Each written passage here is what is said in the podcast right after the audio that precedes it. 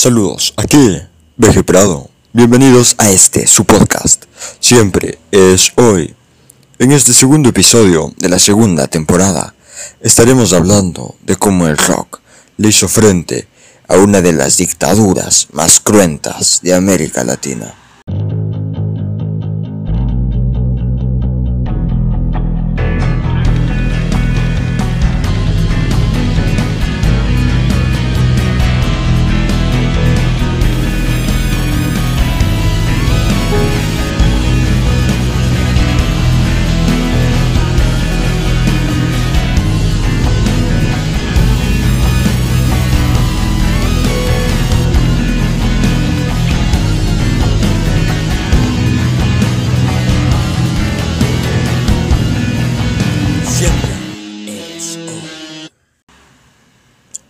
La historia de América Latina está marcada por momentos de verdadero terror, protagonizados por dictaduras militares. Chile, lamentablemente, no fue la excepción. En este contexto, el rock, rebelde como siempre, no se quedó de brazos cruzados y usó su voz para denunciar al mundo la situación con el gobierno militar y protestar contra el mismo manteniéndose aún a día de hoy como parte de la lucha social en varios países de habla hispana, siempre presente en distintas protestas en varias naciones. Por eso, esto es La Voz de los 80, el rock contra Pinochet. Si bien durante los años 60 el rock en Chile mantuvo la tónica de esta música en la mayoría de nuestros países de esa época, que era hacer covers de canciones en inglés. En los primeros años de la década de los 70 llegaron con un gran desarrollo de la música chilena y una explosión creativa que no había sido tal vez vista en ninguna escena antes de ese momento. Desde la psicodelia ácida en la escuela de Led Zeppelin y Pescado Rabioso, que ofrecía agua turbia, hasta el rock progresivo de los Jaivas, que la consagró como una de las bandas más importantes de este subgénero. Por otro lado, los Blobs y Congreso, con un rock que no era distinto del beat de la época, pero que marcaba algo muy interesante en este nuevo desarrollo. Víctor Jara, quien hasta el momento había hecho folclore y música de protesta, empezaba a experimentar, junto con los Blobs, una banda muy aliada suya, con el sonido eléctrico, que irónicamente, tratándose de Víctor Jara, venía desde Estados Unidos.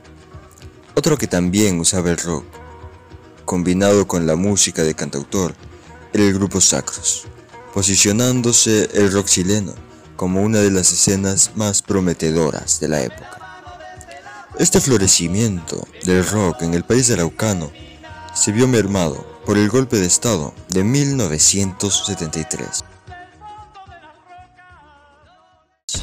donde una vez más el aterrorizado viento norte pintaba muerte en otro país de la región. En esta ocasión era Augusto Pinochet el elegido para matar a su propio pueblo, con el fin de imponer la ideología capitalista norteamericana y obviamente adueñarse del cobre junto con la sangre de quien lo extrae de la tierra. Una de las primeras medidas de Pinochet fue la censura a toda música de carácter subversivo.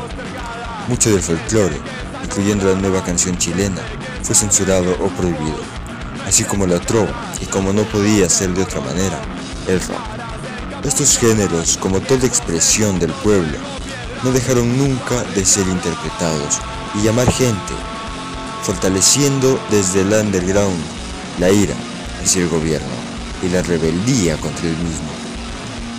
Tras la caída de Allende, mucho pasó con las bandas de aquella época, esas que estaban consolidando la superlativa escena chilena. Víctor Jara murió, los blogs se disolvieron, Congreso se dedicó al jazz y la música clásica, dejando de lado el rock.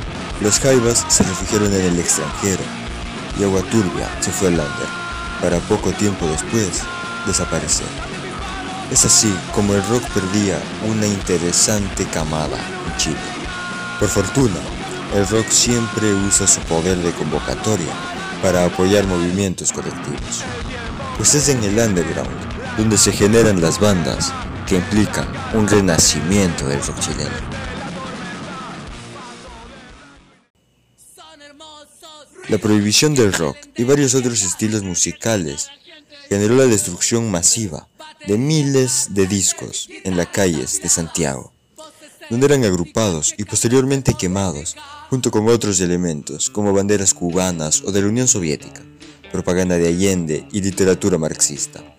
La música tuvo la fortuna de que varias oficinas de disqueras quedaron abandonadas, intactas, junto con sus bodegas repletas de material de estudio.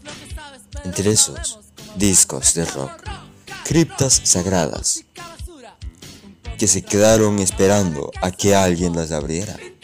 En esta ocasión, el Lampa salvó un montón de música de ser enterrada por la historia.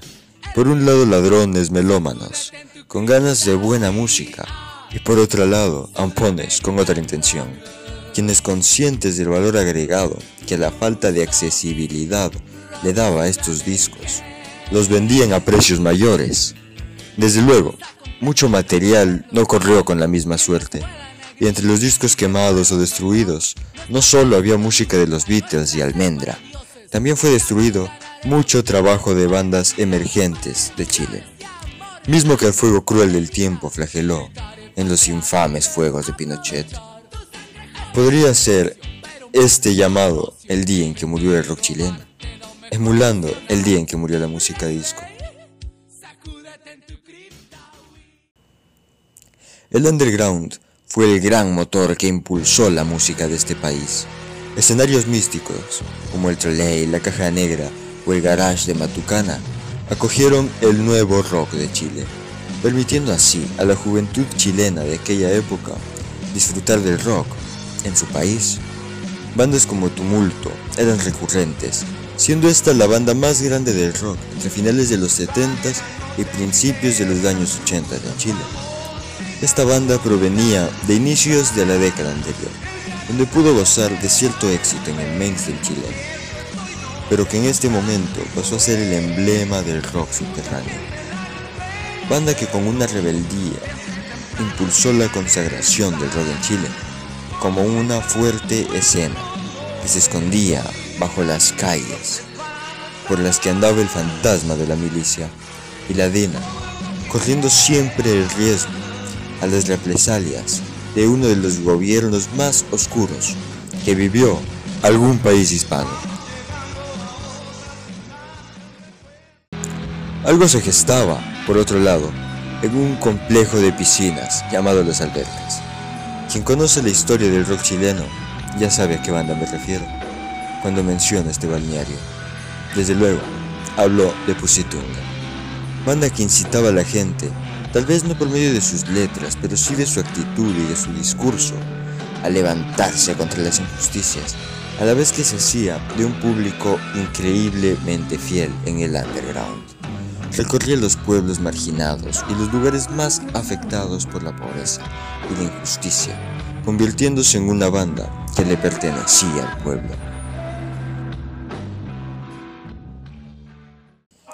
Una banda que ya empezaba a tomar la temática política en sus canciones es el grupo Feedback, pioneros del heavy metal en Chile y una de las primeras bandas en incurrir en este estilo en toda América Latina.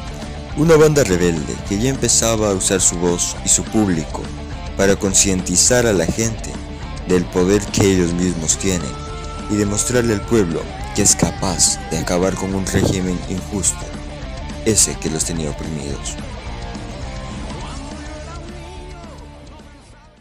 En 1982 fue sin duda un año interesante.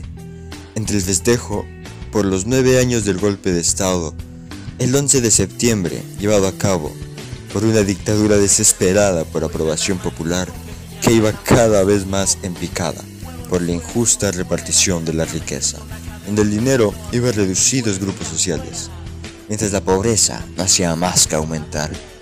Sin embargo, la economía chilena crecía, excepto que en este año no solo se estancó, sino que empezó a decrecer, a un ritmo que no se había visto hasta el momento. Esta aguda crisis económica que demostraba al mundo que el milagro chileno no era más que un cuento de la dictadura para justificar toda la sangre que tenían en las manos, llevando así a levantamientos populares cada vez más frecuentes.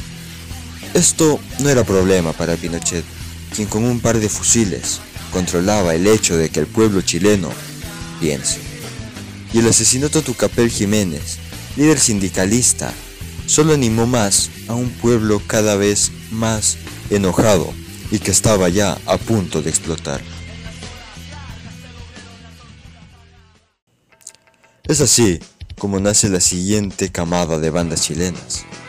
En el Liceo 6 de San Miguel, una localidad pequeña cerca de Santiago, surgió una banda que siempre estaba al borde del peligro, los Michuca, de sus letras que decían sin tapujos, ni lirismos, las cosas como eran, exponiéndose a la desaparición, que era marca propia de las dictaduras de la época.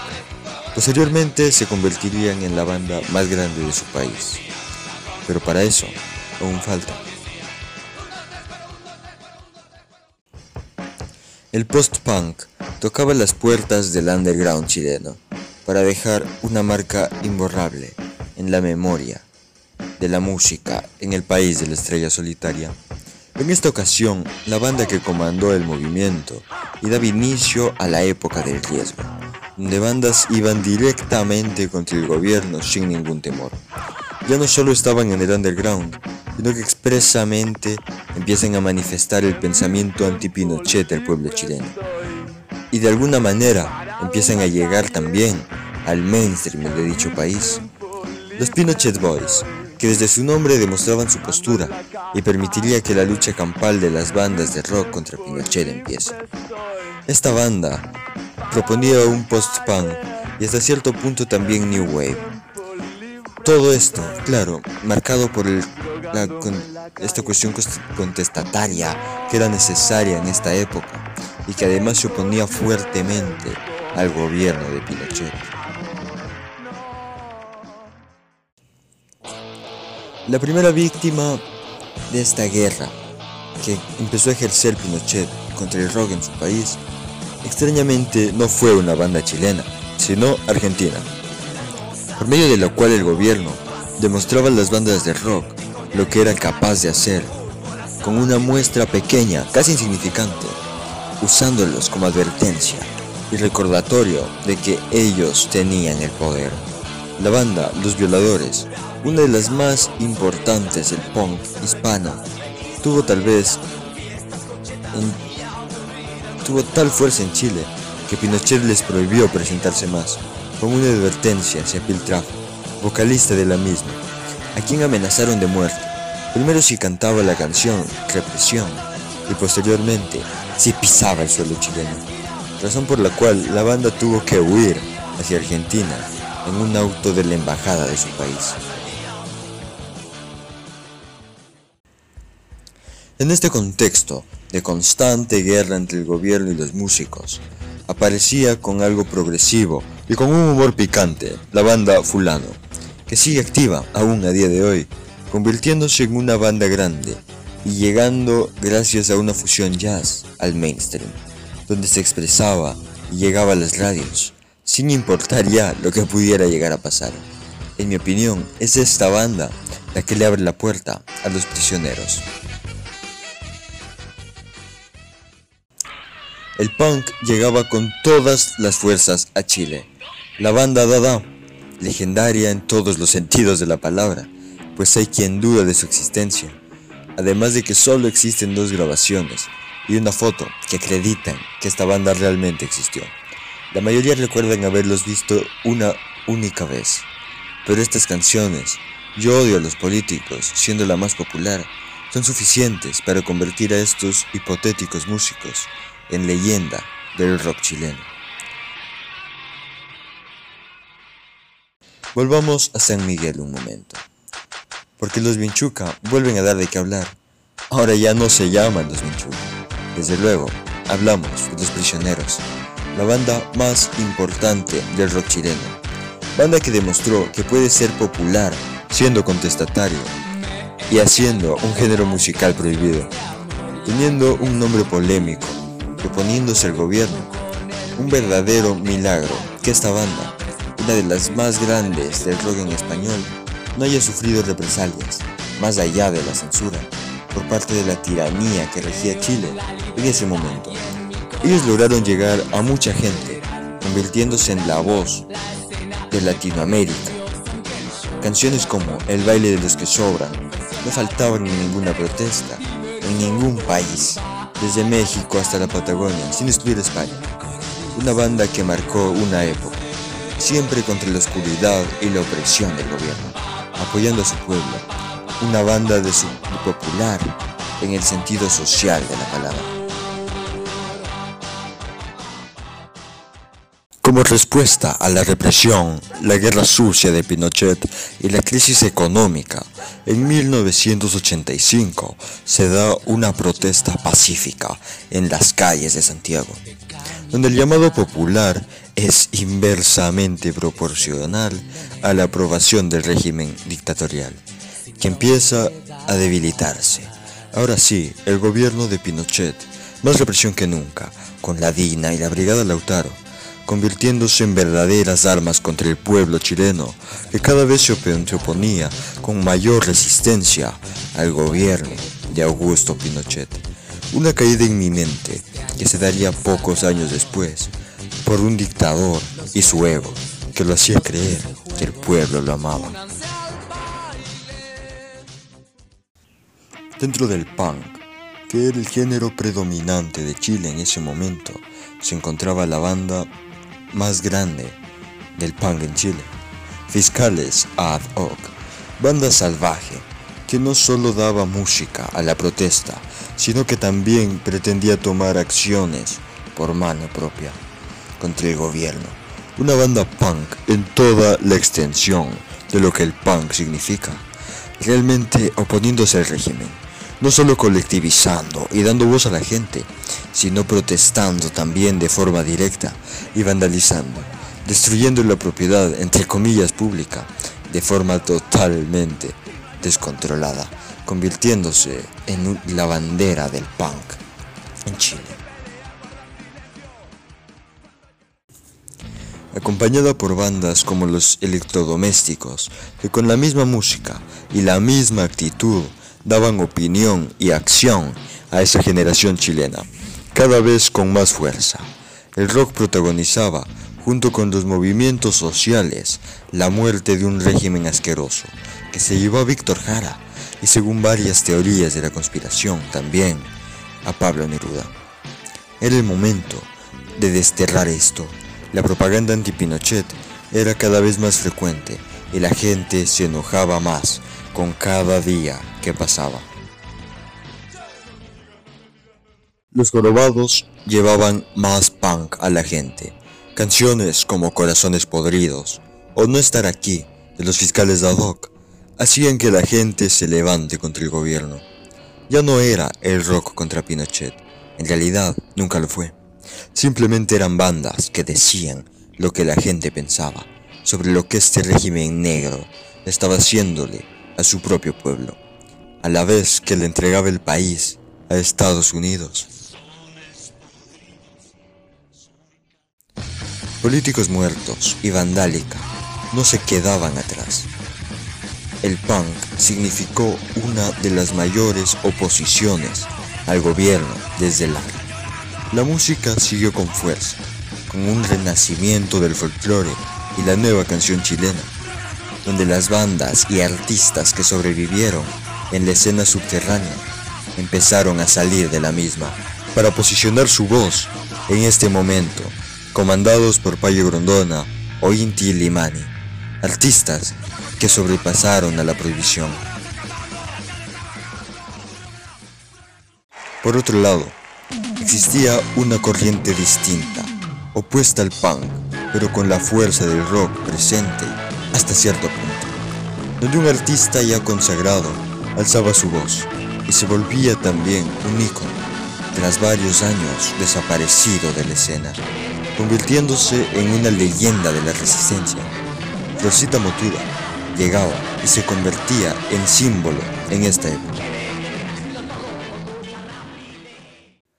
Por otro lado, se convertía en un himno, la canción Sueldos de la banda New Wave, UPA, daba voz, cómo no, a la misma situación. El enojo del pueblo era cada vez más fuerte y evidente, y la caída de Pinochet se sentía como algo realmente cercano e inminente. El despertar era musicalizado por el punk, el new wave y el rock en general. El folclore y el rock en esta ocasión eran hermanos. Ya no existía nada que parara esta situación, y Pinochet estaba cada vez más lejos de mantenerse en el poder. Chile simplemente se le escapaba de las manos. Era 1988 y la organización Amnistía Internacional tenía provisto realizar su concierto en Santiago de Chile. Y estando casi todo organizado, el gobierno de Pinochet no permitió que esto sucediera, teniendo así mover todo a Mendoza, ciudad argentina situada en la frontera del país del tango con Chile. El poeta Ariel Dorfman sería uno de los primeros en pasar al escenario, con su emotivo poema, Testamento, previo a la participación de Sting. Un poema sobre los políticos, los presos políticos y los desaparecidos por la dictadura, así como de los muertos, víctimas de la misma. Después Sting cantaría Él, Ellas danzan solas, en honor a las madres de los desaparecidos, tanto a las mujeres chilenas como a las madres de la Plaza de Mayo en Argentina. En un momento emotivo, que el ex vocalista de The Police compartió con representantes del movimiento de las Madres de la Plaza de Mayo, tras el cual la gente sobre el escenario, argentinos, chilenos y extraños, gritaban al unísono, chi chi chi, le le que se vaya Pinochet. El cantante inglés con las mujeres argentinas que portaban sus míticos pañuelos blancos y una decena de familiares desaparecidos por la dictadura tanto en Argentina como en Chile, visibilizando ambos momentos oscuros que sucedían en ambos países. Si bien en Argentina esto ya había pasado, la huella, como aún hasta nuestros días, estaba muy presente. Peter Gabriel les dejaría un mensaje a los chilenos. No se rindan, vencerán. Fueron las palabras del cantante tras su interpretación entre otros artistas, ese día tocaron Peter Gabriel, Sting, Charlie García, Bruce Springsteen, Los Prisioneros, Leon Gieco, New Kids on the Block, Rubén Blades, Luz Casal, Sinead Connor, entre varios otros. El 88 sería un año trascendental en la historia de Chile, venciendo la dictadura en un plebiscito llevado a cabo por el mismo Pinochet, con una campaña fuerte tanto por parte del oficialismo que pretendía conservar el poder como de la oposición, de la cual participaban también varios artistas propios y ajenos a la música, activistas que venían desde el comunismo, pero también desde el capitalismo, pidiendo derechos humanos. Resaltaba la figura de Florcita Motuda, el vals del no, junto con el baile de los que sobran de los prisioneros, le daban sonoridad al momento cúspide, en el cual la dictadura terminaba suicidándose en su mano propia. El ego de Pinochet sería su acabose. Creyendo que el pueblo lo apoyaría, convocó a este plebiscito que determinó que Pinochet solo le quedaban dos años más en el poder. Ahora bien, la lógica dice que esto terminó, pero lo cierto es que Pinochet no era tonto y tenía un infiltrado. Patricio Elwin asumiría el poder en 1990. Entre medio de una fiesta por recuperar la democracia, Elwin se sacaba la máscara y, mostraba su podredumbre pinochetista. Un mes más tarde, Pinochet se convertía en el ministro de Defensa y asesor directo del presidente. El pueblo chileno herido convertía la primera vez tema de la banda Los Tres en un nin en un nin. No era posible. Lo cierto es que si bien aún existió el neoliberalismo, la esperanza de la ultraderecha del milagro chileno, por fortuna, el gobierno de Ilwin no se caracterizó por la represión, al menos no al nivel de su predecesor. El rock chileno es como muchos otros, la prueba del dolor y la desesperación, de la rabia y la ira, la impotencia y la rebeldía de un pueblo que se levantó contra un gobierno que le hizo mucho daño a su país, un pueblo que no teme a levantarse y lo ha demostrado siempre que ha sido necesario, característica admirada por toda América Latina, la fuerza para seguir adelante y saber que si su país lo necesita, ellos están ahí, prueba fehaciente de lo que el arte significa y puede lograr, la expresión o el polvorín que desata todo. Todo arde si le aplicas la chispa adecuada.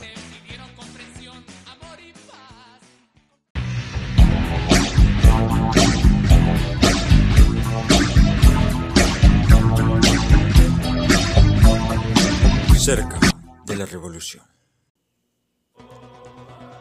Con un estilo claramente influenciado por la ley, en este segmento, cerca de la revolución, la banda protagonista esta vez es Vivian, banda que el año pasado sacó su tema más reciente, Mirada.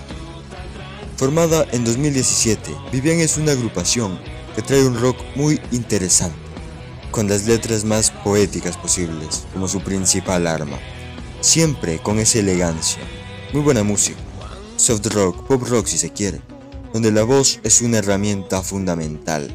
Y Juan Antonio Bustos, vocalista de la agrupación, sin duda sabe transmitir sentimientos por medio de la misma. Que acompañados por su guitarra le dan identidad al grupo. En batería, Juan Manuel Soto, quien le da un acompañamiento rítmico recordable y entrañable, dándole la esencia a las canciones de la banda y la base rítmica que está en el bajo de Francisco Bravo. Sin lugar a dudas, es una banda que debemos seguir y que ofrece muy buena calidad musical para quienes los escuchan. Cuando no hay más que decirnos, say no more. Nos vemos con la próxima. A continuación, dejaré un fragmento de la canción Mirada de esta banda para que puedan apreciarla.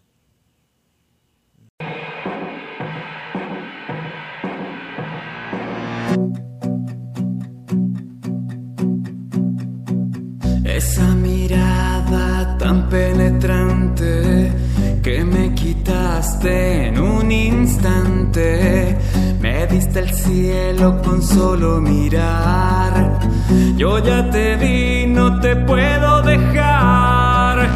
Esa mirada tan desafiante que me quitaste en un instante. Me diste el cielo con solo mirar. Yo ya te vi, no te quiero dejar. Esa mirada que regalaste es un disparo que desperdiciaste. Cubres con hielo